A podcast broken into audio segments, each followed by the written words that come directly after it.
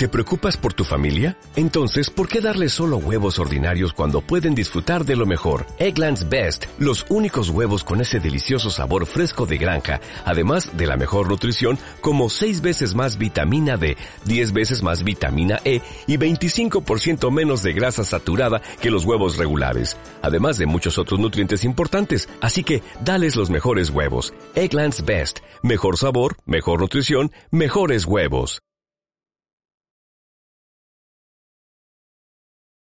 Querido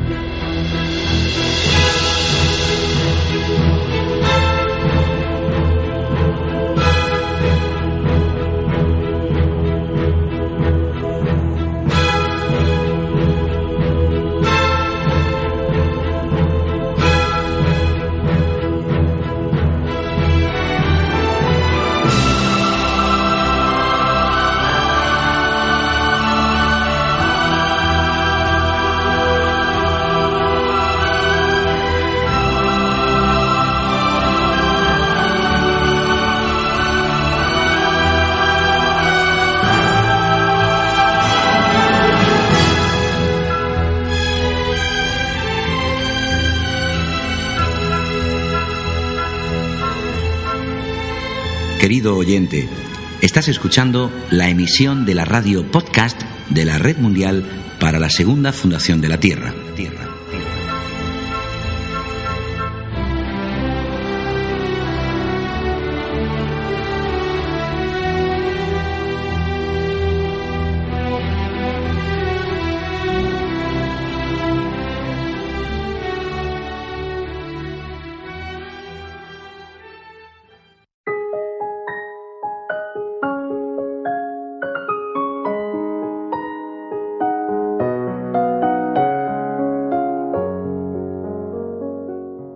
Somos como niños que en nuestra ignorancia estamos orgullosos de nuestro éxito al empezar a andar sin ayuda y demasiado impacientes para reconocer el apoyo firme de la madre en nuestro hombro. Cuando despertamos, miramos atrás y vemos que Dios nos condujo y sostuvo en todo momento. Hola amigos, bienvenidos a este segundo programa sobre la verdad. En esta ocasión, y después de la cita de Sri Aurobindo, hablaremos sobre el ego y Dios. Escucharemos unas palabras de Krishnamurti y recitaremos una impresionante y extensa carta que será el colofón a estos dos programas de la verdad de las verdades, donde Sri Aurobindo relata su trabajo y experiencias espirituales en su yoga. Nos hablará del yoga integral y del yoga que hay en cada uno de nosotros de los milagros y otras cuestiones básicas para entender este acto místico que es la unión con Dios, así como la búsqueda de éste. De manera que empezamos con el programa de hoy.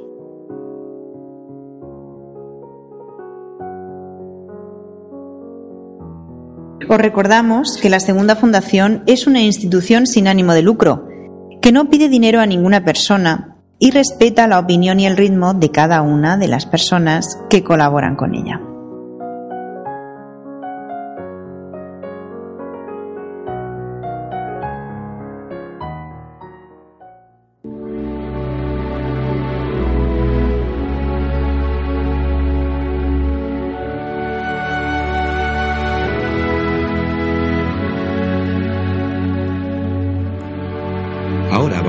Nuestra sección de sabiduría y conocimiento.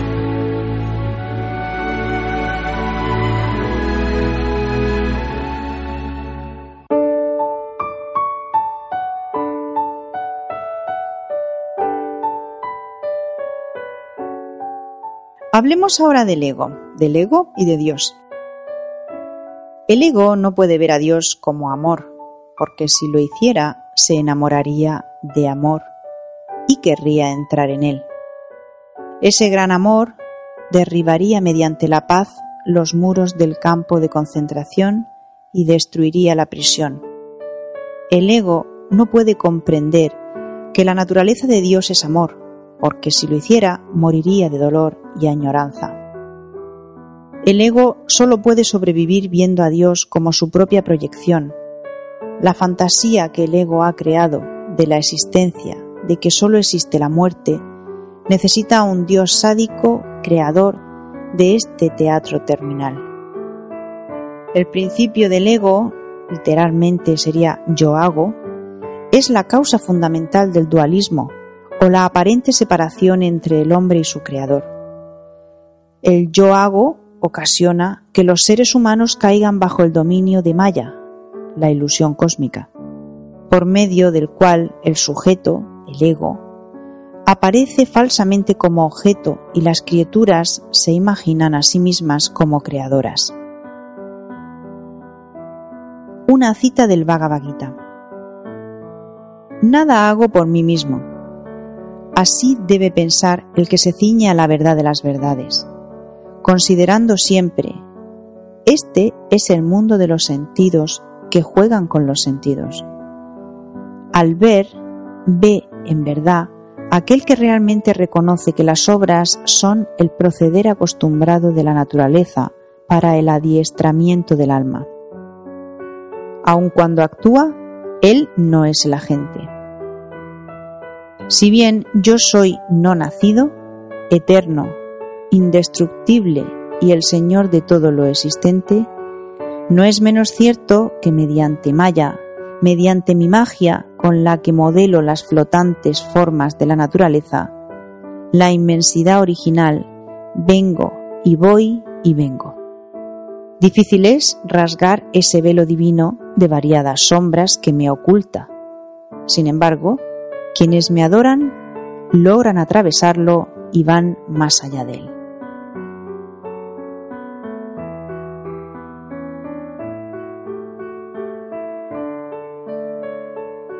Unas palabras de Krishnamurti sobre la verdad. No se puede descubrir la verdad a través de otra persona. ¿Cómo puede ser eso posible?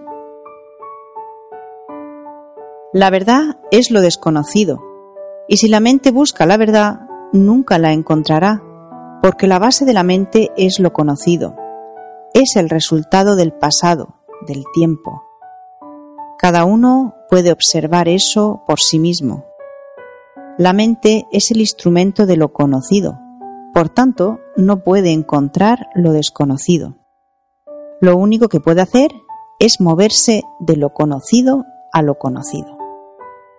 Cuando la mente busca la verdad, la verdad que lee en los libros, esa verdad es una proyección de uno mismo, porque entonces la mente simplemente persigue lo conocido, algo conocido más satisfactorio que lo anterior. Cuando la mente busca la verdad, está buscando su propia proyección, no la verdad. La mente que busca la realidad, que busca a Dios, está buscando algo conocido. Cuando pienso en Dios, ese Dios es una proyección del propio pensamiento. Es el resultado de las influencias sociales. Por eso solo es posible pensar en lo conocido. No se puede pensar en lo desconocido. No se puede acaparar la verdad. En el momento en el que pienso en lo desconocido, eso desconocido es una simple proyección de lo conocido, porque Dios o la verdad no pertenecen al pensamiento. Si pienso en Dios o la verdad, eso no es la verdad. La verdad no puede buscarse, porque ella llega a uno. Cuando la mente no está atormentada por lo conocido o por las consecuencias de lo conocido, tan solo entonces la verdad puede manifestarse. La verdad está en cada hoja, en cada lágrima. Debe captarse de instante en instante. Nadie puede conducirnos a la verdad. Y si alguien lo intenta, únicamente nos llevará a lo conocido. La verdad solo se manifiesta cuando la mente está vacía de lo conocido llega en ese estado en el cual no está lo conocido cuando no actúa.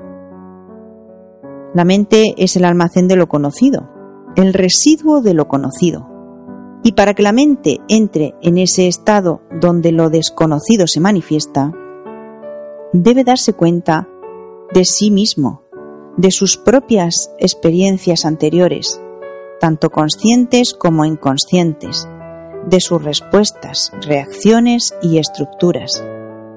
Cuando se conoce por completo a sí misma, entonces termina lo conocido y la mente queda vacía de todo lo conocido. Tan solo, en ese momento, la verdad puede manifestarse en uno sin ser invitada. La verdad no nos pertenece ni a usted ni a mí. Cuando uno se comprende a sí mismo, el yo termina y entonces lo eterno se manifiesta.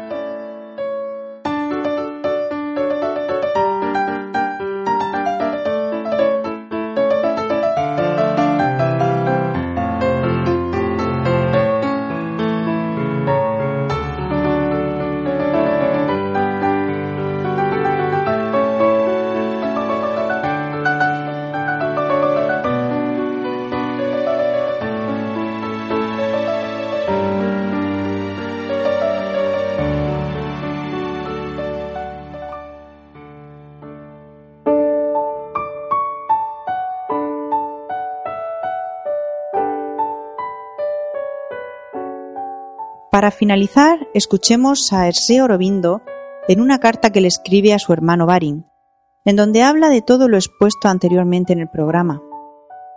Habla del gurú que hay en cada uno de nosotros, del verdadero yoga, de las experiencias espirituales, de los santos de la India, de la búsqueda de Dios y de los milagros. Esta carta está sellada en abril de 1920. Vamos allá pues. Mi querido Barín, el gurú del mundo que está en cada uno de nosotros me dio entonces todas las instrucciones necesarias para mi camino. Me hizo conocer la teoría completa, las diez partes del cuerpo de este yoga. Durante estos diez últimos años, Él me ha hecho vivir las experiencias que me han permitido desarrollarlo, pero este proceso aún no ha terminado.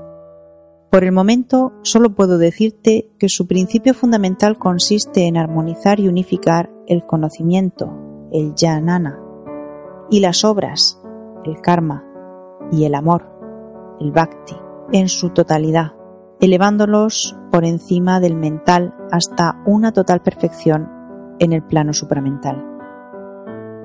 Los antiguos yogas tenían una laguna, no se preocupaban más que del mental y del espíritu, y se contentaban con experiencias espirituales al nivel mental.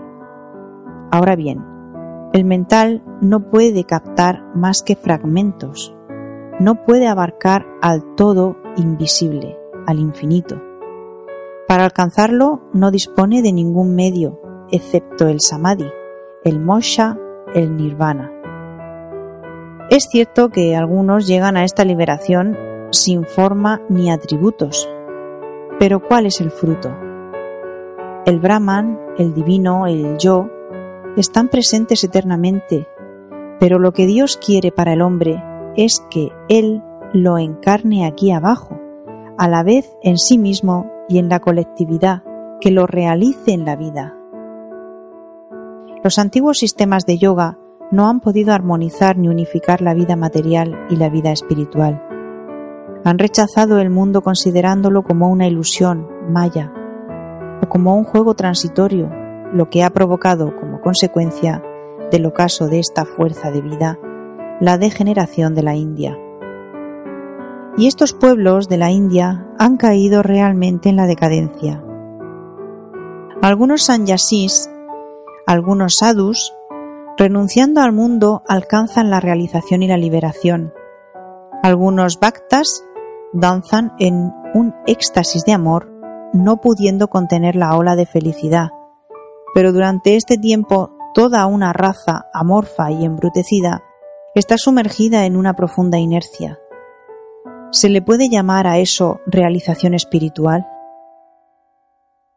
Sin duda, es necesario conocer primero, en el plano mental, todas las experiencias posibles, aunque sean parciales, iluminar e inundar el mental de la luz y del gozo del espíritu.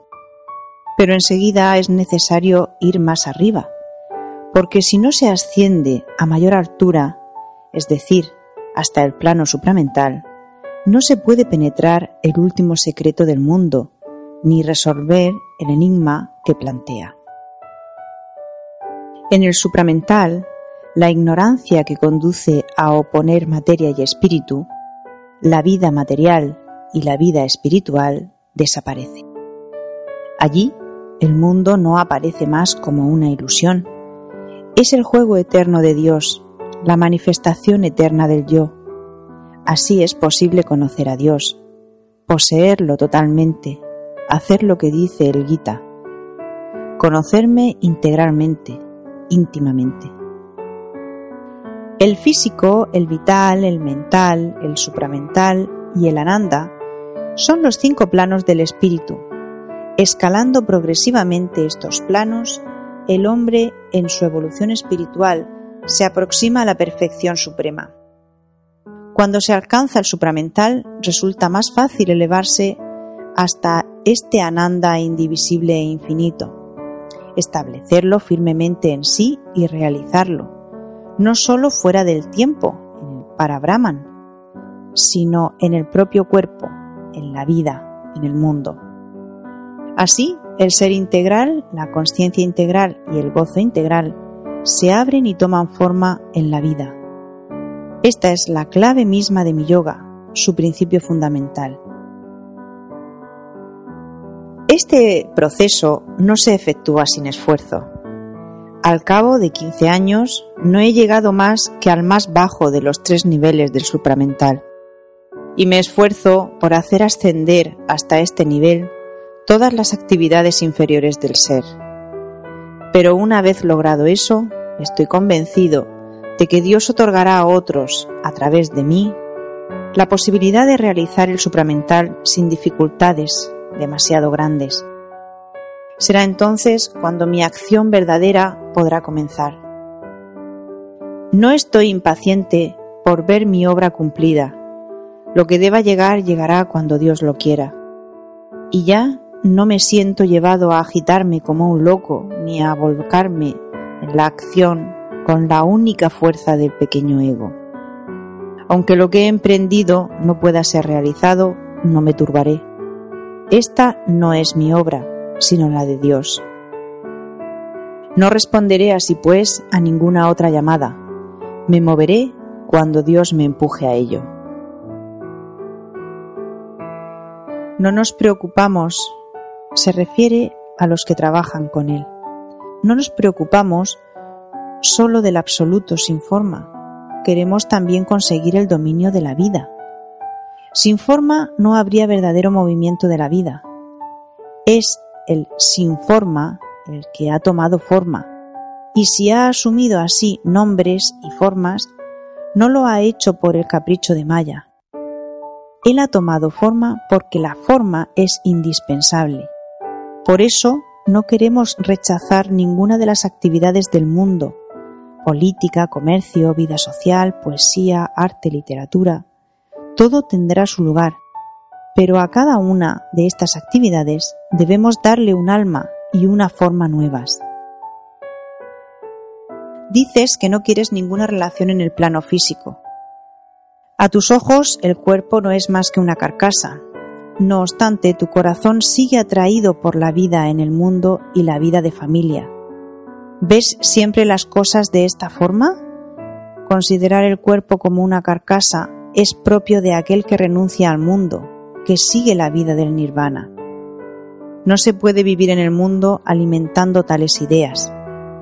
Es necesario encontrar la felicidad en todas las cosas, tanto en el cuerpo como en el espíritu. El cuerpo está hecho de conciencia. El cuerpo es una forma del divino. Cuando se ve a Dios en todo lo que existe, cuando se ve que todo es Brahman, se saborea entonces la felicidad universal y se sienten concretamente en el propio cuerpo correr las olas de esta felicidad.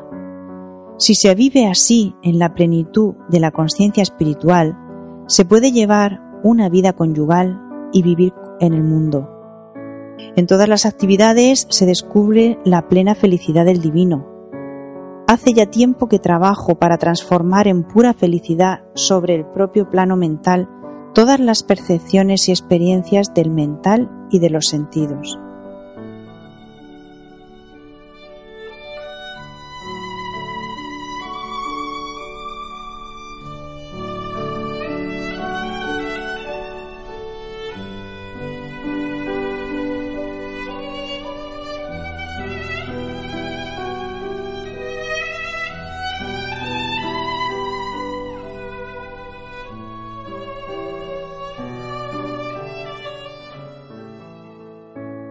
Nadie es un Dios, pero en todo hombre hay un Dios, y manifestarlo es el objetivo de la vida divina. Este objetivo puede alcanzarlo todo el mundo. Admito que el receptáculo puede ser de un valor desigual, pero en mi opinión, la idea que tú tienes de ti mismo no es exacta. Cualquiera que sea el receptáculo, si un día se posa sobre él la mano de Dios, y si el alma se despierta, poco importa entonces su grandeza o su pequeñez. Algunos encontrarán quizás más dificultades, acaso necesitarán más tiempo, habrá quizás una diferencia en la manifestación, Pero todo esto ni siquiera es seguro. La divinidad interior no tiene en cuenta todos estos obstáculos y todas estas lagunas. Esta lo perfora todo. ¿No estaba yo lleno de imperfecciones en todo mi ser, mi cuerpo, mi corazón y mi mental? ¿No he encontrado obstáculos yo también? ¿No me ha hecho falta tiempo? ¿No me ha martilleado Dios día tras día, minuto a minuto?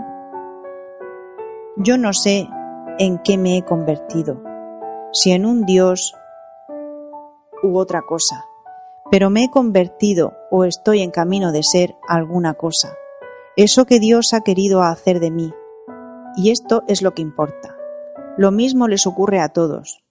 No es nuestra fuerza, sino la Sakti, la energía divina, quien realiza este yoga. Si se quiere mantener viva la fuerza de vida, es necesario que el aire pueda circular libremente, que puertas y ventanas estén bien abiertas. La libre luz del día y el libre soplo del viento son los principales alimentos de esta energía de vida. En cuanto a los sadhus y a los personajes de los que me hablas, la impresión que me producen es, lo confieso, un tanto extraña. Digamos que no encuentro en ellos lo que busco. Dayananda posee poderes asombrosos y sus discípulos, que son analfabetos, se dedican a la escritura automática, lo cual es un prodigio, bien, pero no se trata más que de facultades psíquicas. A mí me gustaría conocer primero la calidad de su ser interior y saber qué grado de desarrollo han alcanzado. Hay otro que por medio de un simple toque puede sumergir a la gente en una embriaguez estática. Bien. ¿Pero a qué conduce todo ello? ¿Aquel que deguste esta embriaguez podrá erigirse en pilar de la nueva era? ¿De la era de la unidad divina? Esa es la cuestión. Veo que dudas al respecto tienes y yo también. Leyendo las profecías de estos santos personajes, no he podido evitar sonreír, que no por burla o incredulidad por mi parte. No tengo ningún conocimiento de un porvenir lejano. La luz que Dios me envía de cuando en cuando ilumina justo el paso que tengo que dar y que yo me guío entonces por ella. Pero me pregunto qué esperarán estos sadhus de mí. ¿Puedo encontrar un lugar en tal noble asamblea? Me temo que al verme se sentirían decepcionados, y yo mismo corro el riesgo de sentirme como un pez fuera del agua. Yo no soy ni un sanyasin, ni un sadhu, ni un santo, ni siquiera un hombre religioso, dice Sri Aurobindo. No tengo ni religión, ni regla, ni conducta, ni virtudes particulares. Estoy sumergido en la vida del mundo y gozo de los placeres que Él me ofrece, como carne y bebo vino. Tengo malas costumbres y me muevo a mi antojo. ¿Puedo relacionarme con estos grandes personajes y avatares? Si me vieran me tomarían probablemente por un avatar de Kali o cualquier aspecto demoníaco de la diosa Kali, de eso que los cristianos llaman anticristo. Parece que falsas ideas circulan acerca de mí.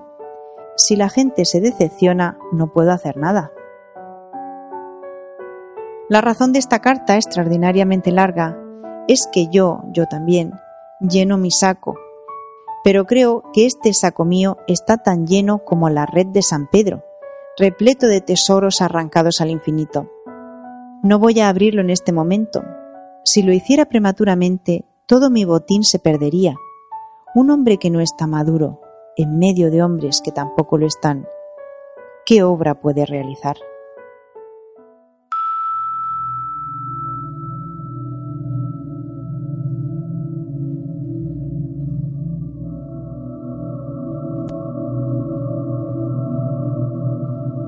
Escuchas la radio de la Red Mundial para la Segunda Fundación de la Tierra.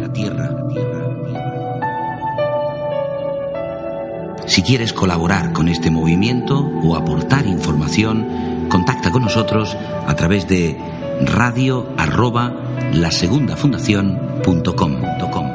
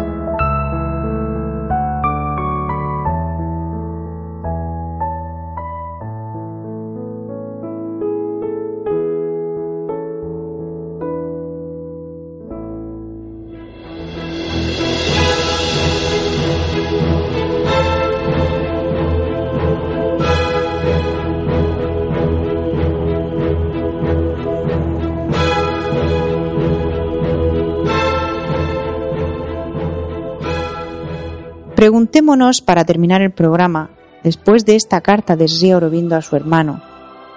Tú que me estás escuchando, ¿quieres saber la verdad con mayúsculas? Pues trabaja tu sinceridad y estarás en disposición de quitarte el velo de la ignorancia. Hasta aquí nuestro programa de hoy. Un abrazo para todos.